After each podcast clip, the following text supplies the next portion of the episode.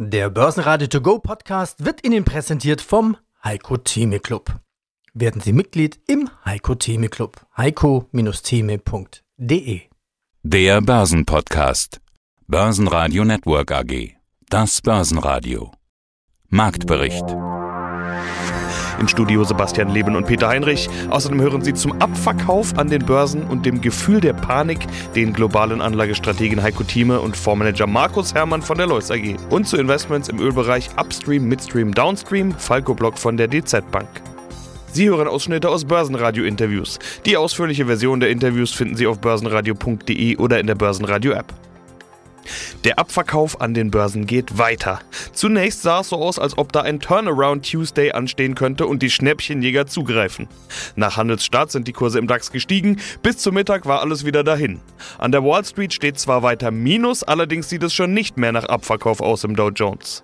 Anleger warten vermutlich erstmal die FED-Sitzung am Mittwoch ab, dort ist aber eine weitere Zinsanhebung vom Markt als ziemlich sicher ausgemacht. Der ATX gab minus 1,1% ab auf 3084 Punkte, der ATX Total Return auf 6489 Punkte, der DAX verlor am Ende minus 0,9% auf 13.304 Punkte. DAX-Gewinner waren defensive Werte wie Wohnungskonzern Vonovia und die Deutsche Post oder Volatilitätsprofiteur Deutsche Börse. Auf der Verliererseite sind ein Großteil der DAX-Werte zu finden, ganz unten Dauerverlierer Zalando und HelloFresh.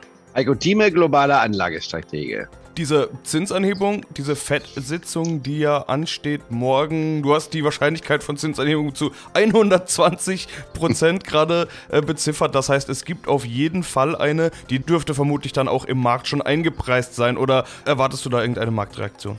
Die Marktreaktion wäre dann die, jetzt sprechen wir es durch, also es gibt auf jeden Fall äh, aus meiner Sicht die große Wahrscheinlichkeit, 75 Prozent Wahrscheinlichkeit, 50 Basispunkte.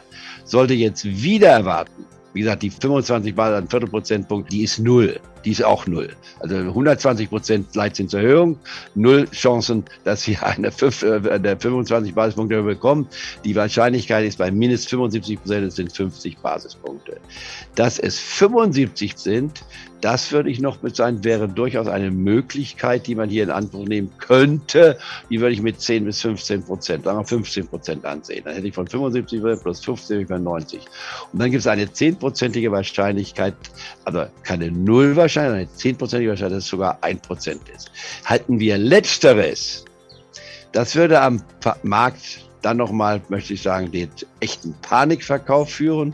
Und das wäre die Chance in dieser Woche zu sagen, jetzt mache ich die Augen zu und jetzt fange ich an, von meiner Liquidität zumindest bis zur Hälfte der Liquidität in den Markt zu investieren, in Dow Jones Index äh, ETFs, in den Standard Poor's Index äh, ETF könnte man nehmen und dann auf Einzelwerte, die wir nachher nochmal besprechen, wenn man sagen kann, die sind so billig, dass man sagen kann, Kinder, da müsst ihr drin sein, nicht wahr? Äh, und dann würde der Aufschwung beim Dow Jones Index, der waren, wir sind ja nun vom Dow Jones, wenn man sich hernimmt, gucken wir es genau an, wir sind also bei 30.650 zurzeit, nicht wahr? Leichte Erholung von gestern. Bis zur 29.000 Marke könnten wir dort in relativ schneller Form einbrechen. Und wenn wir dann plötzlich ein totales Give-up-Szenario haben, also wir geben auf, die Leute werfen das Handtuch, dann muss man dabei sein. Wir werden nicht den absoluten Tiefpunkt äh, punktmäßig erreichen, aber wer jetzt noch nicht im Dow Jones ist, noch nicht im Dow Jones ist, der sollte sofort einen Exchange Traded Fonds auf den Dow Jones kaufen. Wer das nicht tut, der tut mir leid. Der muss ja, der macht aus meiner Sicht einen erheblichen Fehler.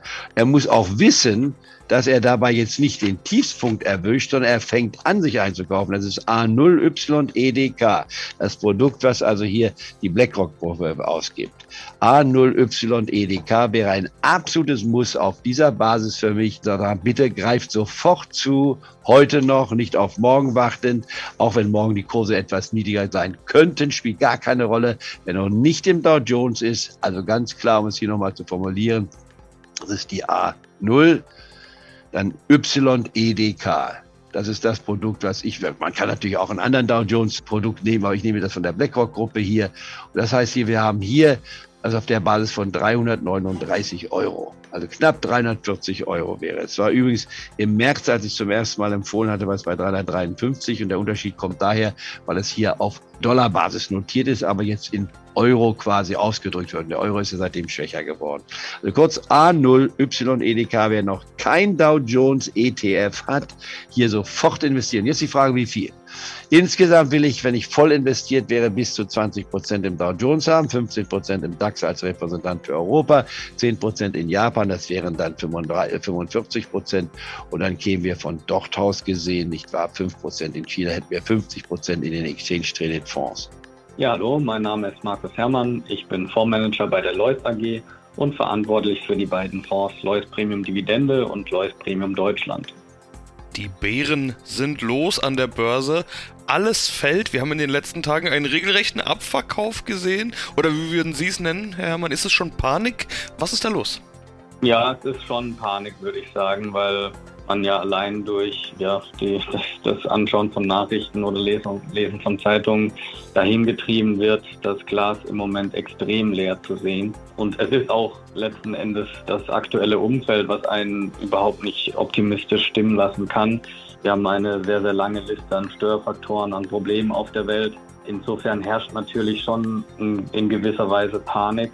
Aus meiner Sicht äh, kommt die Panik doch oft dann meistens zu spät. Das heißt, diese ganzen Gründe, die jetzt herangeführt werden, eine mögliche Rezession und so weiter und so fort, das ist eigentlich aus meiner Sicht schon sehr, sehr stark eingepreist. Also da müssten wir schon eine extrem starke Rezession oder nochmal extrem stark steigende Zinsen bekommen, damit wir hier noch Downside haben. Das ist zumindest äh, meine Interpretation. Ja, aber so eine Rezession ist ja etwas, das in der Luft schwebt. Wenn man sich die Daten anschaut, haben wir noch keine. Die ist bisher nur gefühlt. aber Zinsanhebungen könnten das Ganze ja noch verschärfen. Und das ist ja der Punkt, der so schwierig einzuschätzen ist, wie sehr oder wie stark könnte so eine Rezession aussehen? Aus Ihren Worten habe ich jetzt rausgenommen, so schlimm wird es schon nicht kommen. Ah, das würde ich nicht sagen. Ich sage nur, dass wir natürlich schon einen gewissen Weg an der Börse gegangen sind nach unten. Das heißt, äh, wenn wir jetzt darüber diskutieren, kommt eine Rezession oder nicht, das ist aus meiner Sicht eigentlich die falsche Diskussion. Ähm, denn die Börse hat eine Rezession schon längst eingepreist. Wenn man sich beispielsweise die zyklischen Titel anschaut, viele ja, Lkw-Zulieferer, beispielsweise Autozulieferer, hier und da auch zyklische Chemieunternehmen, die haben teilweise schon 50 bis 60 Prozent verloren, also eigentlich schon so viel verloren, wie sie in einer typischen rezessiven Phase verlieren. Das heißt, die Börse hat da schon ziemlich starke Rezession eingepreist. Es kann natürlich immer noch schlimmer kommen. Man kann sich momentan eigentlich viele Szenarien ausmalen. Ja, wir können, sage ich mal, der Konsument ist ja schon schwach, ist schon gegängelt aufgrund höherer Zinsen, steigender Inflation, die Budgets sinken. Das kann sich natürlich dann nochmal alles sehr viel stärker selbst verstärken. Und dann können wir eine Rezession haben wie vielleicht in 2009 und dann können die Kurse auch nochmal ein Stück weit fallen. Aber ich sage mal, eine normale Rezession ist auf jeden Fall schon eingepreist und ich würde sagen schon auch eine relativ starke Rezession. Und die Frage für mich ist eher, ja, über was werden wir denn in ein, zwei, drei Jahren diskutieren? Ich denke, das Inflationsthema beispielsweise, das dürfte sich dann kaum aufrechterhalten in einer stärkeren Rezession, sondern normalerweise fallen dann ja auch ähm, Rohstoffpreise und ziehen dann die Inflation wieder nach unten.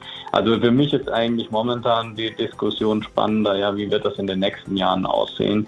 Und bei all diesen Punkten, die auf meiner langen Liste der Störfaktoren stehen, komme ich eigentlich zu dem Schluss, viel schlimmer kann es eigentlich kaum noch kommen. Äh, und in fünf Jahren beispielsweise sieht die Welt schon wieder ganz anders aus. Und das versuche ich auch immer unseren Kunden und Interessenten mit auf den Weg zu geben, immer diese ausbalancierte Sicht ähm, auf die Dinge zu, zu wahren und sich nicht eben in diesen kurzfristigen Verwerfungen dann zu verlieren. Ja, schönen guten Tag. Mein Name ist Falco Block. Ich bin Derivate-Stratege bei der DZ Bank in Frankfurt. Ja, Upstream, Midstream, Downstream. Wie kann der Anleger davon profitieren? Welche Anlageideen hast du jetzt von der DZ Bank mitgebracht? Ja, wenn man sich diese Bereiche mal anschaut, dann hätte ich in dem Bereich ähm, Midstream, das wäre zum Beispiel dann hier die Raffinerien. Da ist Repsol ein ganz großer Player im Markt. Die sind hier sehr stark dabei. Man kann auch ganz klar sehen, dass die Margen hier deutlich gestiegen sind. Wir haben jetzt auch nicht so wahnsinnig viele Raffineriekapazitäten, muss man sagen. Auch ein Preis oder ein Beispiel, warum beispielsweise hier der Dieselpreis teilweise jetzt sogar höher ist als der Benzinpreis, was ja lange äh, wegen der niedrigen Besteuerung nicht der Fall war. Wir haben sehr viel Diesel aus Russland importiert, der muss jetzt über die Raffineriekapazitäten in Europa beschafft werden. Und die sind nicht so hoch. Und das steigt eben das Preisniveau nach oben. Und dieses Unternehmen Repsol, das könnte hier entsprechend, weil es sehr viele Raffinerien betreibt, hiervon profitieren. Da kann man beispielsweise aufgrund der hohen Volatilität wunderbar mit einem Discount-Zertifikat arbeiten. Da habe ich mein Produkt rausgesucht, das äh, läuft so bis März nächsten Jahres. Da kann ich im Endeffekt ähm, zweistellige Discount und Renditen rausholen. Also das wäre eine interessante Alternative. Also die Rendite mit 18 Prozent klingt schon sehr attraktiv. Ja. Das klingt schon sehr attraktiv, muss man sagen. Ähm, Discount so um die 10 Prozent. Man muss natürlich schon sagen, ich würde tendenziell hier eben mit diesen Produkten arbeiten, weil natürlich auch die Preise schon relativ weit gelaufen sind. Jetzt sind sie in den letzten paar Tagen ein bisschen runtergekommen, deswegen kann man entsprechend dann bei den Produkten ein kleines bisschen aggressiver rangehen. Aber natürlich sind die Preise für diese Profiteure auch schon sehr weit gelaufen, weil es ist ja meistens leider immer so, der Markt reagiert wahnsinnig schnell auf solche Ergebnisse und ähm, ja, insbesondere als Privatanleger ist man meistens natürlich ein bisschen hinten dran, aber diese Produkte bieten doch hier gut die Möglichkeit, auch noch in Anführungsstrichen verspätet einzusteigen. Danke für diese Raps Oil Idee. Hast du auch was Richtung Downstream? Ja, da wäre entsprechend total natürlich eine gute Möglichkeit, weil die auch sehr viele Tankstellen betreiben. Das heißt also, auch wenn die Tankstellenkonzerne natürlich sagen, ähm, sie geben die Senkung der Steuern jetzt für den Tankrabatt eins zu eins weiter. Man kann es nicht wirklich beweisen, aber man sieht schon an den Margen, dass das wohl nicht so hundertprozentig der Fall ist. Das heißt, die Unternehmen verdienen trotzdem relativ gut weiterhin am Verkauf. Wie gesagt, die Reisewelle hat begonnen und man sieht auch, dass aufgrund der Preissenkung äh, wieder genauso viel getankt und genauso viel und auch genauso schnell gefahren wird wie vorher. Und da könnte das Unternehmen total doch relativ gut von davon profitieren. Hier könnte man beispielsweise mit einem Bonus-Cap ebenfalls mit der Laufzeit bis März 23 profitieren. Dabei Bonuszertifikat muss man ja immer ein bisschen tiefer einsteigen. Hier habe ich mein Produkt rausgesucht. Das hat eine Barriere von etwa 25 Prozent und auch hier die Rendite gut über 10 Prozent, was man entsprechend damit hier generieren könnte.